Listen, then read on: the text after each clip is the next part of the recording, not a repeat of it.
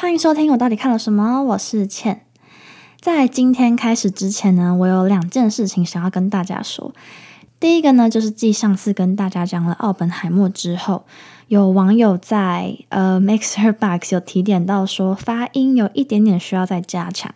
那我这边跟大家讲一下，嗯，那时候我讲 Oppenheimer，那发音的部分其实那个 O 应该是要在嘴巴张开一点，它有点像是 opera 的那个啊，所以应该是 Oppenheimer。那个 O 的部分就是 要把嘴巴有点像是变成站起来的椭圆形那样子，发音会比较标准。那我当时实在是讲的太顺了，没有注意到。那我们可以一起练习一下 Oppenheimer，Oppenheimer。Oppenheimer，对，那我之后呢会在发音的部分也多留意，也继续请大家多多指教了。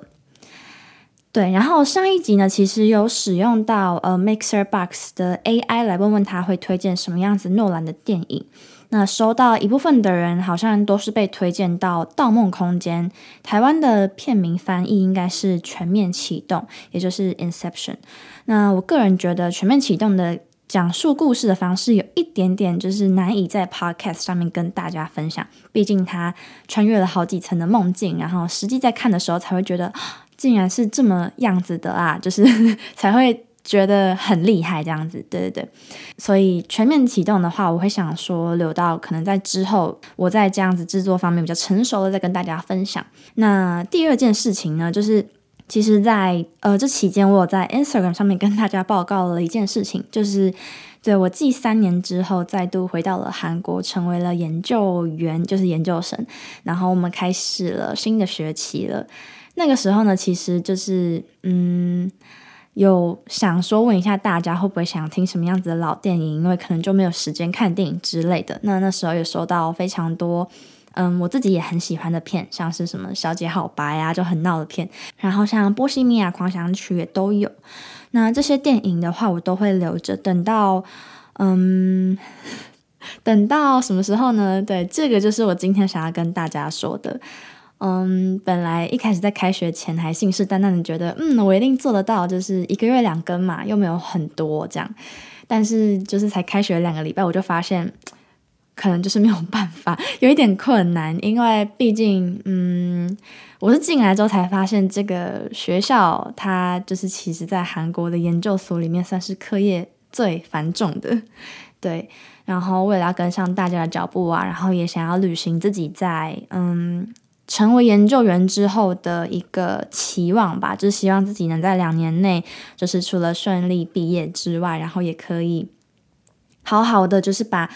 自己想要学的全部都一次学完，对，所以嗯，我在想说，嗯，想要等到可能寒假开始，再跟大家好好的分享一些比较经典，然后我自己也非常喜欢的片，所以就只好让大家等个三四个月了，等看看我这一学期适应了之后，会不会比较会安排时间，然后再利用空档，就是跟大家更新一些旧电影的故事。那这边两点就要请大家多多包涵，然后稍微等我一下了。那我们就开始今天的短暂的收更之前的最后一部电影的幕后制作分享。这次呢，我选了《海上钢琴师》，那主要原因是因为它是我今年去观赏台北电影节选片里面最喜欢的，然后我也觉得它是一部很适合。秋天的电影就是它还蛮有一个浪漫的氛围。那这次的主题的话，主要是会分成三个阶段。第一个的话呢，我们一样是会来介绍剧情。那这部电影它主要是以 Nineteen Hundred 好友 Max 的角度出发叙事的关系，我这次会想要用第二人称的方式跟大家讲述。那再来的话，就是稍微提及一下幕后的分享，然后还有这部电影最不可或缺的经典台词。没错，就是我自己私心认为，觉得这部片有很多超赞、意涵很深远的内容。那最后一个部分就是我对于这个故事的一些想法。那我们就开始吧。我要跟你们说一个关于住在海上的钢琴师的传奇。我叫做 Max Tony，我是个小号手，因为急需用钱。我决定把我使用了很久的小号卖掉。只不过因为正赶在二手乐器行关门之前的关系，老板稍微看了一下我的小号，就说太旧了。他开了一个不如我预期的价格。正当我摸摸鼻子准备走开的时候，想到这把小号承载了太多的回忆，我想要再弹奏一次。我跟老板说。我接着弹奏了这世界上只有几个人在海上听过的美妙乐曲，但是老板竟然跟我说，这首跟他捡到的破旧黑胶唱片里面的音乐是一样的。怎么可能？这首歌被完成不久之后就被丢掉了。他说是真的。我收到一台老旧的钢琴，这张唱片就是从琴声里面翻出来的。老板说他真的很想知道作曲者是谁，于是我跟他讲起了一段关于坐在海上钢琴师的故事。在一九零零年，有许多人搭着船到美国，但是无意间有一个婴儿被遗留在了一个盒子里面。船上的矿工 Danny 他发现了这个婴儿，并决定要将他抚养长大。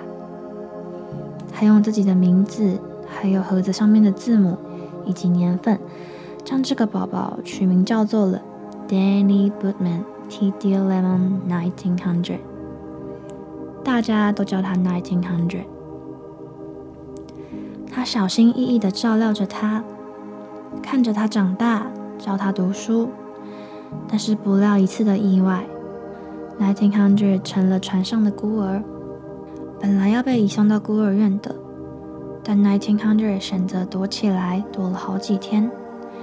大家都说没有看到他，直到 Nineteen Hundred 有一次跑到交易厅，用钢琴弹了动人的旋律，大家才发现有一个这样子的小男孩。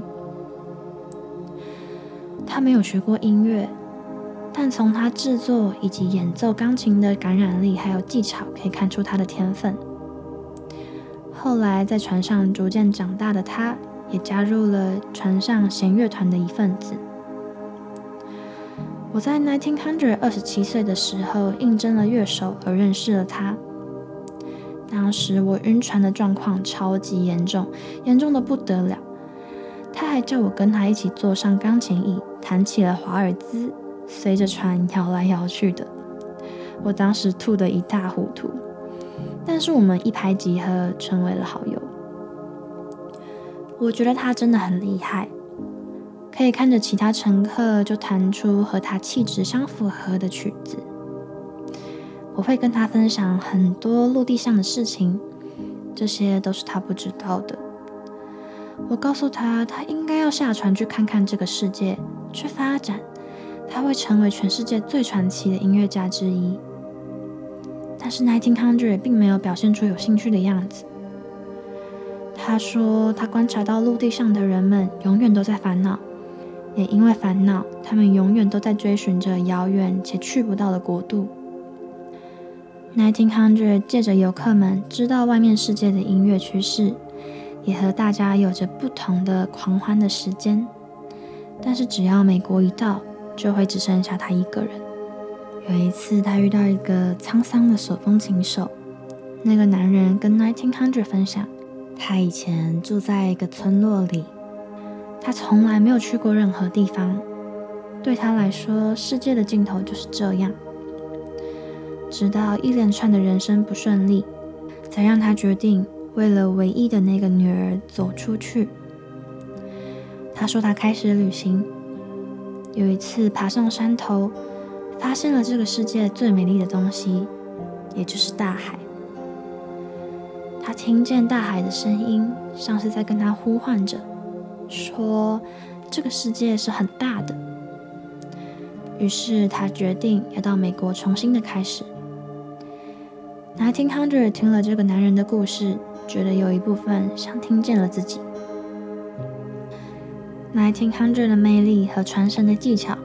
传到了知名爵士乐团乐手 Jelly Roll Morton 的耳里。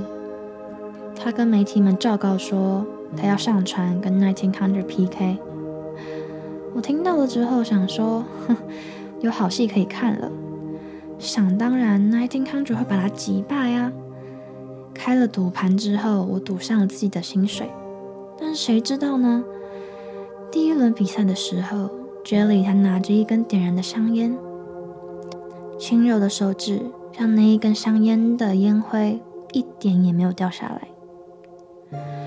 但是 Nineteen Hundred 竟然在听到这样子的曲子之后，弹了小星星，全部的人都傻了眼，特别是 Jelly。后来，Jelly 在第二轮比赛的时候弹出了动人的旋律。Nineteen Hundred 听着听着竟然哭了。我告诉他要振作一点，我可是把薪水赌在你身上诶。结果他一上去弹了刚才 Jelly 弹过的曲子。我的天哪！正当我跟其他乐团成员都对 Nineteen Hundred 失去信心的时候，他跟我借了一根烟。拿着那根烟到了钢琴前面，并开始弹奏一首情绪激昂、快速的让人无法反应的曲子。快速的像是三四个人一起在弹琴一样，快速到大家静止的像幅画一样。有人的假发掉了，有人的烟掉进了裤子里面，但是都没有人注意到。直到 Nineteen Hundred 结束之后，把那根香烟放在琴弦上面点燃了。大家才以鼓掌的动作醒了过来，太厉害了！这个人就是我的好妈吉，他是全世界最棒的钢琴手。想当然，后来有唱片公司来到船上，想要帮他制作专辑。他们带了录音器，还有一切需要的器材，在船上帮他录制了《Nineteen Hundred》的第一张 demo。只不过在他即兴弹奏的时候，他注意到窗外的一个女孩。他开始弹奏关于这个女孩气质的音乐，这个女孩纯真的表情，烦恼的样子。只不过在听到录制的片段之后，他决定放弃。他坚持要在现场演奏。后来他想要把这张唱片送给启发这首歌的女孩，但是并没有成功的交出去。他把唱片折断之后，丢进垃圾桶里面。虽然没有交出去，但是他发现了这个女孩就是之前遇到手风琴手的女儿。这个女孩搭这艘船是因为她爸爸在美国已经安定下来了，所以 Nineteen Hundred 突然跟我说他想要下船了。我又惊又喜，全船员都舍不得，但又希望他可以开始新的人生。我给了他我的大衣当做鉴别的礼物。不过，当我们看着他走下阶梯的时候，他在一半突然停了下来，看了看纽约的建筑，还有陆地上的一切。接着，他就往回走，走回到了船上。在那之后，他常常一个人沉思，也不和其他人说话。一九三三年，我下了游轮，从那个时候我们就没有再联络了。但是我一直记得他和这段回忆。后来在二手乐器行听到这样子的音乐，跟老板聊了之后，才发现这台钢琴被搬下来的原因，是因为船要被拆除了。经历了二战的关系，这艘船已经无法修复了，建商想要把它炸毁。我赶紧冲向港口，因为我知道 Nineteen Hundred 还在那艘船上。我带了那张唱片放给他听。找到了他，想要说服他下船，但是 Nineteen Hundred 却告诉我，他和这艘船是命运共同体。陆地上的生活对他来说太大了，他想要在有限的空间里面创造出无限的可能，就像钢琴一样。他说，如果钢琴没有琴键、没有镜头，那他就会不知道要怎么演奏。陆地上的生活，他说就像是太美的女人，太浓烈的香水，太漫长的旅程。他已经很明白的告诉我他的念头，我也只能接受。于是，在那艘船被送到海上炸毁的时候，我知道我的好友 Nineteen Hundred 这个传奇也跟着船进入了历史。我跟老板说完关于 Nineteen Hundred 的故事，我告诉他，其实我是把唱片放进钢琴里面的人。他把我的小号拿给我，并且说，一个好故事比旧的小号还要值钱。我因此想起 Nineteen Hundred 曾经告诉我的：只要你有一个好故事和愿意听故事的人，人生都不算太糟。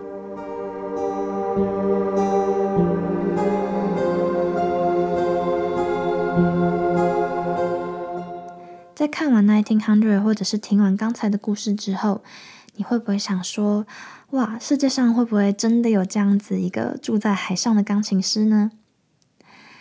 我不能跟你说没有，因为这是我们不知道的事情，除非有人将这样的故事讲给其他人听。那我们来讲讲这部电影的音乐幕后好了。那导演跟编剧是同一个人，他叫做我不太确定你这样念对不对，因为他是意大利人。呃，Giuseppe Tornado，对他是一名意大利的导演。那这部电影是他第一部英文的电影。他安排饰演 Nineteen Hundred 的 Tim Roth 受训六个月的钢琴课程。只不过 Tim Roth 不会弹钢琴的关系，所以他在那期间呢，其实就等于是训练了怎么样演出他很会弹钢琴的样子。那这边有参考一下 Jocelyn's Music Land 部落格，他分享了电影不同片段使用的音乐，我觉得非常的有趣。像是 Nineteen Hundred 在八岁的时候弹的那一首在交谊厅弹的钢琴曲，那时候的那个曲子叫做莫扎特在世。其实就十足的展现了跟音乐神童一样的 Nineteen Hundred 的才华。另外，在斗琴的片段，如果也有看过《不能说的秘密》的话，会发现周杰伦跟詹宇豪他们在比钢琴的那个片段有一点点像。虽然周杰伦他没有提及是致敬这一部片，但是有几位评论家其实有这样的提及到，所以应该是有啦。对了，讲到这个就是。虽然这部电影是虚构的，但是跟 Nineteen Hundred 决斗的那个 Jelly Roll Morgan，他是一个真的演奏家。那饰演 Jelly 的这个 Clarence William Third，他告诉采访者说。他说他在收到这样子的剧本之后，就在想着要怎么凸显这个音乐家的特质，他是有什么样子不一样的地方，那也要怎么演出一个黑人音乐家？他在收到这样子消息之后倍感威胁，但是又勇于想要挑战的这样子的一个人格。有其他的网友说，哇，就是不知道 Clarence William Third 他在私底下也是这样子，有点 bad ass 的个性，这样蛮特别的。只不过他在二零二一年的时候，因为大肠癌去世了，所以想要在这边，也就是跟他说一声 RIP。那饰演 Nineteen Hundred 的 Tim Roth 也有说，这个角色是个浪漫的人。那我们从经典台词里面就可以看到这样子的个性，像是在 Max 问他说：“哦，你没有想过要下船吗？”的时候，Nineteen Hundred 就说。他看着来来去去的乘客们，知道了一件事情。他说：“Winter comes, you wish it was summer. Summer comes, you live in dread of winter. That's why you never tired of travel.” 当冬天来的时候，你渴望着夏天；但是当夏天来的时候，你又开始担忧起冬天。所以你们才这么热衷于旅行。看过的人最喜欢 Nineteen Hundred，大部分都是他在跟 Max 讲说他没有办法下船时的那一个对白。他跟 Max 说：“All that city, you just couldn't see an end to it. The end. Please, could you show me where it ends?” It was all very fine on that gangway, and I was grand too, in my overcoat. I cut quite a figure and I had no doubts about getting off. Guarantee. That wasn't a problem. It wasn't what I saw that stopped me, Max. It was what I didn't see. Can you understand that?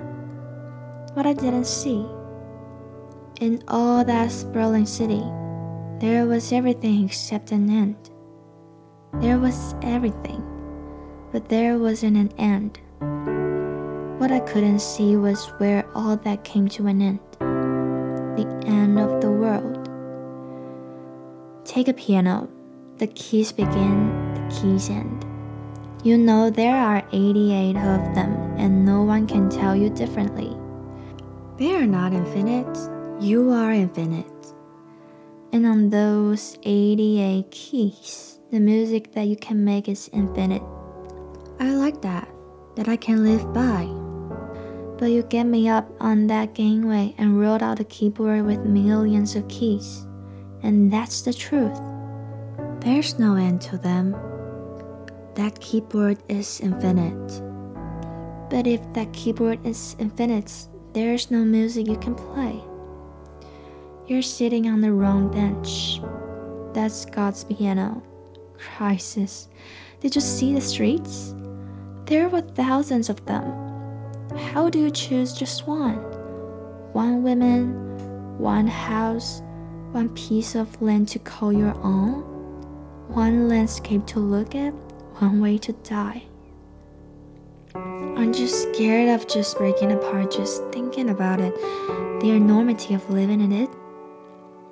I was born on this ship. The world passed me by, but 2,000 people at a time. And there were wishes here, but never more than could fit on the ship, between prow and stern. You played out your happiness on a piano that was not infinite. I learned to live that way. Land is a ship too big for me. It's a woman too beautiful. It's a voyage too long.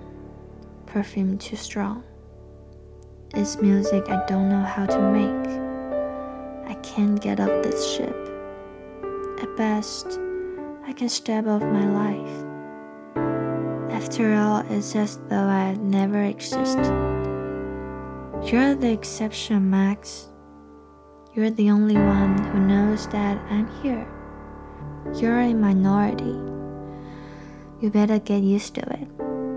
Forgive me, my friend, but I'm not getting off. 他告诉 Max，陆地上的一切让他不知所措。他所有的一切都在这艘船上面。他不知道离开这里他能够做什么事情，反而是无止境的可能让他惶恐。他想要待在有限的环境里面，一艘船的长度做他能够完成的事情，而不是到一个没有尽头的世界生活。这一段虽然很长，但是非常感人，也让我像 Max 一样了解了 Nineteen Hundred 的意思。